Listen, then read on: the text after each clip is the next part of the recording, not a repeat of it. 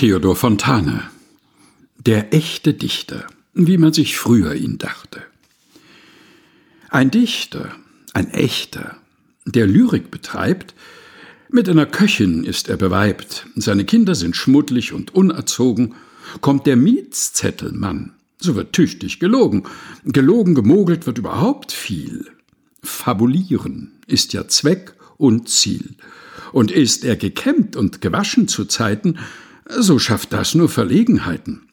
Und ist er gar ohne Wechsel und Schulden, und empfängt er pro Zeile einen halben Gulden, oder pendeln ihm Orden am Frack hin und her, so ist er gar kein Dichter mehr.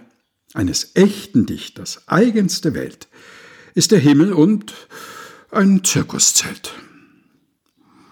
Theodor Fontane, der echte Dichter, wie man sich früher ihn dachte. Gelesen von Helga Heinold.